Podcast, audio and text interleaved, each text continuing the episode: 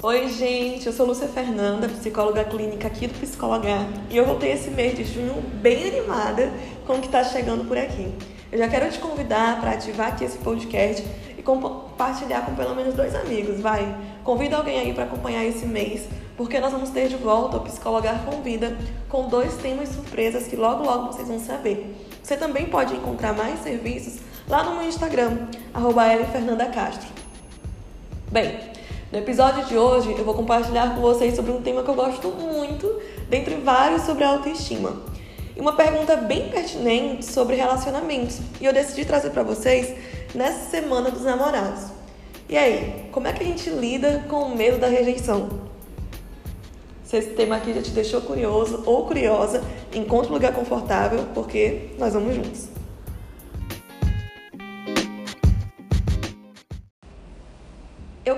Hoje lendo uma história sobre o medo da rejeição que eu compartilho com mais profundidade dentro das jornadas do autocuidado que já acontece aí para mais de um ano. Mas hoje nós vamos chamar o nosso personagem fictício de caso X, combinado? Então usa a tua imaginação aí e vem comigo. Caso X é um jovem que tinha problemas para aceitar encontros. Sempre que ele era convidado para jantar ou para ir ao cinema, ele inventava alguma desculpa dizendo que não poderia ir. Então, o seu crítico interior começava: Seu medroso, ela até que é uma pessoa legal. Por que você não vai dar uma chance para ela? Você já era. Ele sofria ataques repentinos durante muitos dias. Quando começava a retrucar, ele ainda não tinha ferramentas suficientes para sair desse ciclo. Ele até pensava: eu gostaria de ter saído, mas eu fiquei com vergonha e com medo da rejeição futura.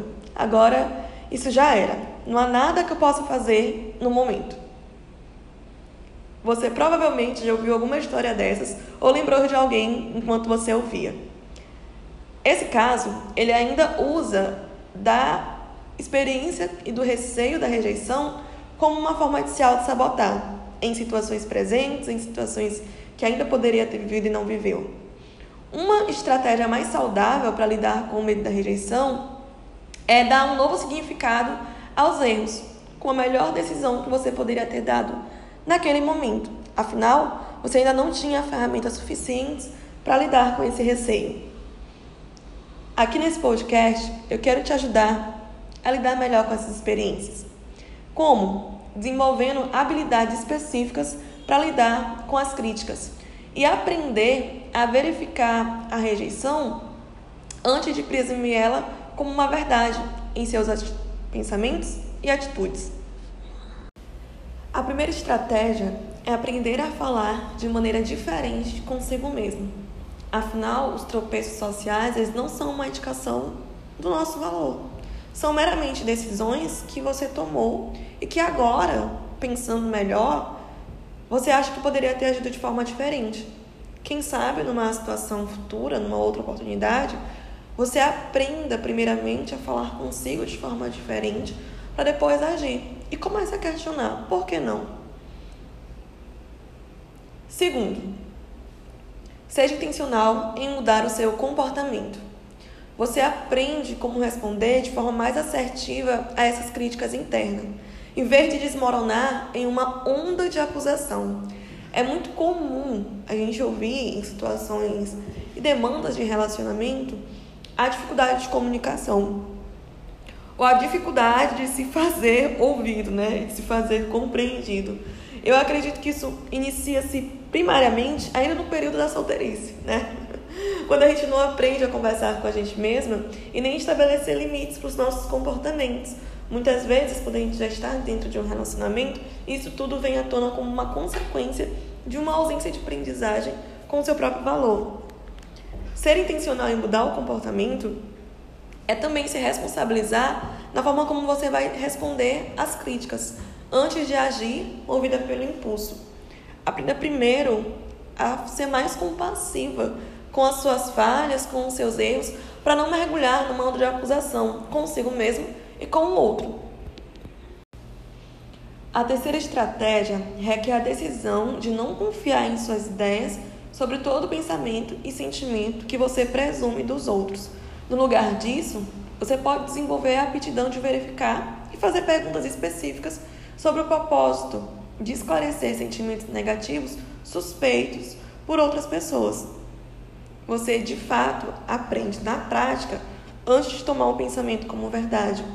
Você faz a verificação desses sentimentos com perguntas claras, abertas e específicas.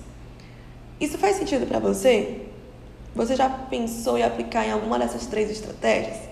Ou qual delas você pretende aplicar daqui para frente? Compartilha comigo que eu vou amar saber. Aproveitando, se você estiver curtindo esse podcast, printa ele e compartilha, chama mais pessoas para ouvir sobre isso. Beleza. Agora vamos lembrar do nosso caso X. Como é que seria se ele tivesse aplicado outra estratégia dentro daquele seu ciclo? Afinal, uma estratégia possível também é o perdão. O perdão é realmente uma arma poderosa. Ele poderia ter pensado: tudo bem, eu cometi um erro, é um fato. Eu me perdoo e eu posso seguir adiante para uma próxima oportunidade. Eu me recuso a me sentir culpado pela minha timidez que sempre existiu. Eu posso daqui para frente aplicar novas estratégias e habilidades e então recomeçar.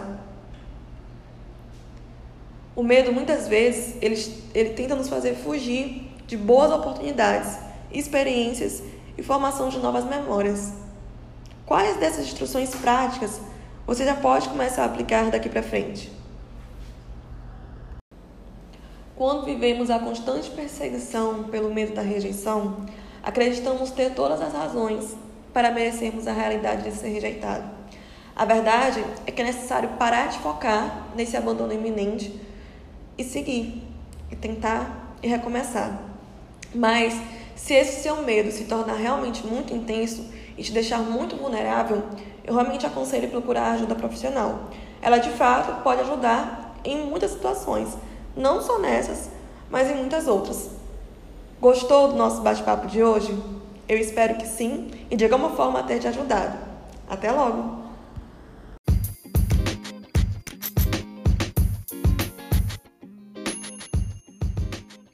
E se você curtiu esse podcast, se inscreve aqui, compartilha com seus amigos, porque mensalmente nós vamos ter temáticas para conversar no Psicologar Online.